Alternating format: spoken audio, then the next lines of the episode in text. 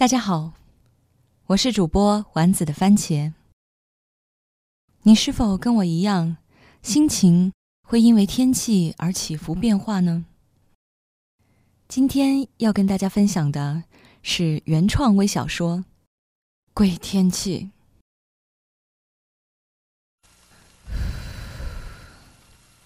又阴天了，清晨像日暮。嗯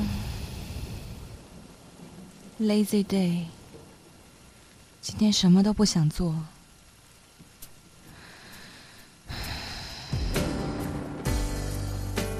咖啡因也失效了吗？昨晚明明睡很饱，心情为什么还是这么荡？小莫合衣全身缩在床角。细软柔顺的黑发，流淌在他一吸一合的鼻尖，摩挲着他丰腴粉嫩的唇，却依旧掩不住悄然爬上眉梢的乱麻。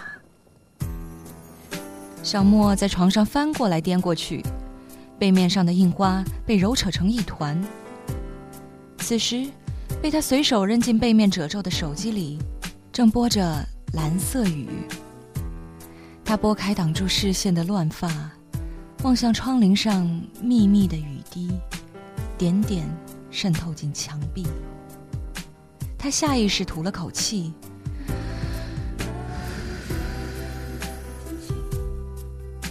鬼天气，鬼天气，鬼天气，鬼天气，鬼天气，鬼天气。昨晚与风分开后。小莫心情就怪怪的，风聪明，有意思，非常孩子气。但小莫知道他被风吸引着，俩人就这么密切的来往着，等待揭穿的关系让小莫偶尔也会觉得有点累。回到家，莫名想要回顾一遍《我可能不会爱你》，看着剧情发展。听到程又青说：“走过的五年，我曾经痛苦过，失落过，但我现在很好，很棒，很快乐，因为有你。虽然你不会爱我，但是我知道你比谁都……”珍惜我。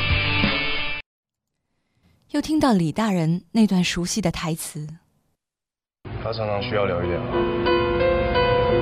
有时候一瓶啤酒就可以让他畅所欲言。当他有事情想不通，又不想聊一聊的时候，他会躲到书里。这个时候，请你不要打扰他。等他充完电，吸收完养分以后，他会再次神采飞扬的出现在你面前。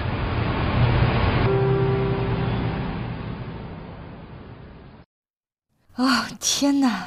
回忆扑面而来，小莫情不自禁的想起了他的李大人，已经一个月没有联系他的文，这是以往绝不会出现的状况。上次深夜通完电话之后，文就再没有打来。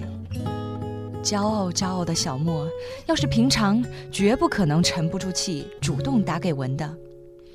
但风雨欲来前的低气压，闷得他憋得慌。文就是他心底最后的安全感，而一个月的不闻不问，已经戳中他可以忍受的极限了。最终。不安战胜了矜持。十一点了，小莫打给了文。喂，文很快接起了电话，听上去声音很精神。小莫知道他一定又是跑到研究生宿舍外的走廊上接的电话。在干嘛呢？小莫故作平静，一如既往的开场白。二师兄他们在我宿舍呢，商量明儿骑行的事儿。小莫思绪飘到了一年前大家一起骑行的经过。我看到你发的朋友圈了，菜做的不错，尤其是那个排骨汤，色泽很诱人嘛。小莫一个没绷住，露馅儿般的扑哧笑了出来。他的笑声总是那么清亮，像蝉鸣裤下里香樟树叶间漏下的阳光。哈哈，哈哈，怎么？什么情况？这个汤不是你做的，对不对？我就知道。什么你就知道啊？我不像你能猜到吗？我看到这个汤的第一反应就想，这不是你的风格啊！你看啊，这个汤上面飘了一层油。你做的汤，肉是肉，水是水，看不到一丝油花。小莫嘴上还假装反驳，心里的危机一瞬间烟消云散，因为他再次得到了确认：文就算不联系他，但文的眼永远注视着他，不会错过自己生活里的任何片段。文还是那么了解他，因为太了解。很容易就看穿小莫刻意伪装后的真意。每当遇到这种阴雨昏昏的鬼天气，小莫就喜欢躲在房间，录首矫情的慢歌发到朋友圈，又担心为赋新词强说愁的语言招人嫌弃，总会故意配以调侃自嘲的文字，做出欢乐的样子。随声附和的朋友大多会言过其实地夸奖小莫的好声音。但文总能在表面的轻松中察觉到小莫的落寞，一定会在十一点打来定时 call，及时雨般拯救快要搁浅的小莫。小莫和文是高中同学，从那时开始，文就秘密地喜欢着小莫。相识十几年了，即使不在同一个城市，文还是一直关心着小莫。如今。二人上天注定般的又来到了同一个城市，可他们总是阴差阳错，从没有真正在一起。而文已经换了两任女友了，身边的朋友都觉得他们的关系实在太奇葩了，拧巴的难以理解。他们总是有聊不完的话，他们看过彼此最丑的样子，他们待在一起，不牵手，不亲吻。只是肩并肩的压马路，偶然一回头，四目一相交，似乎就把灵魂都交换。身边的人都着急，嚷嚷着：“这是真爱啊！为什么就是不能在一起呢？”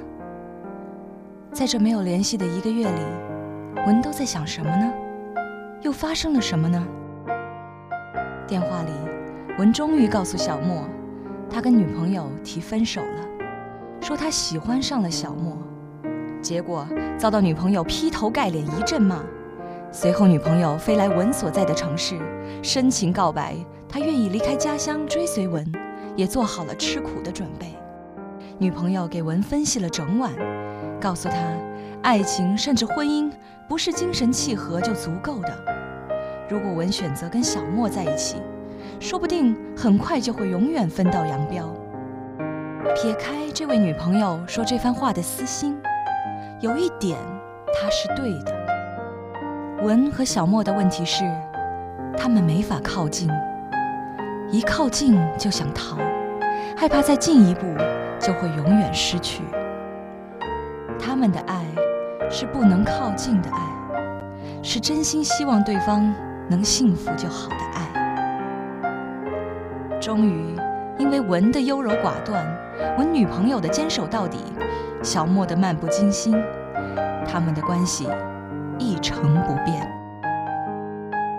电话里，小莫告诉文，他又温习了一遍“我可能不会爱你”，所以想起了自己的李大人，借着上涌的情绪，吐露出了真心话：“我就是想告诉你，你对我很重要。”你女朋友比我爱你，你们在一起一定会很好。文沉默了很久，轻声说：“你对我也很重要啊。”这句重要，就像按下小莫泪腺的开关。他也没有想到，他一下子就鼻酸了，眼泪不听招呼的啪啪落下。侧躺下，蜷起身体，恢复到躺在娘胎里的姿势。这一刻是痛的，但也是满足的。有这句话就够了，真的。闻听到小莫的抽泣，也再没办法淡定了。他继续胡乱地说着，一直说着，听得出文也哭了。小莫觉得他输了，输给了时机。但也许真正输的人是文，输掉了青春的冲动，输掉了冒险的追求，输掉了尝试的勇气，最终老实下来，选择了安全的循规蹈矩。他们之间的感情真是没法定义，比友情暧昧。比爱情持久，有感动，有责任，似乎更接近亲情。就是一种界限不明的爱的混合物。窗外雨停了，光线变得有些刺眼。小莫还蜷在床角，凌乱着发丝。这时。手机音乐跳到了旋转门，多少日子如快门一闪，到几年后，一个镜头就切换。我逆着时针到回忆里头参观，一圈圈回圈出不同的情绪片段，放任热泪围困住心酸。想说成熟，要用多少个领悟交换？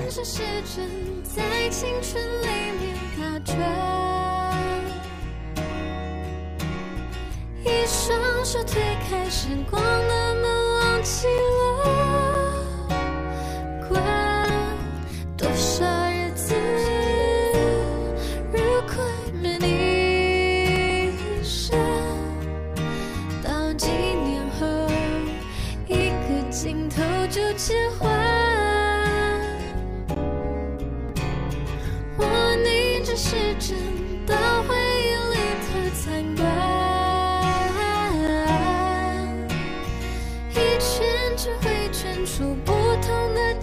情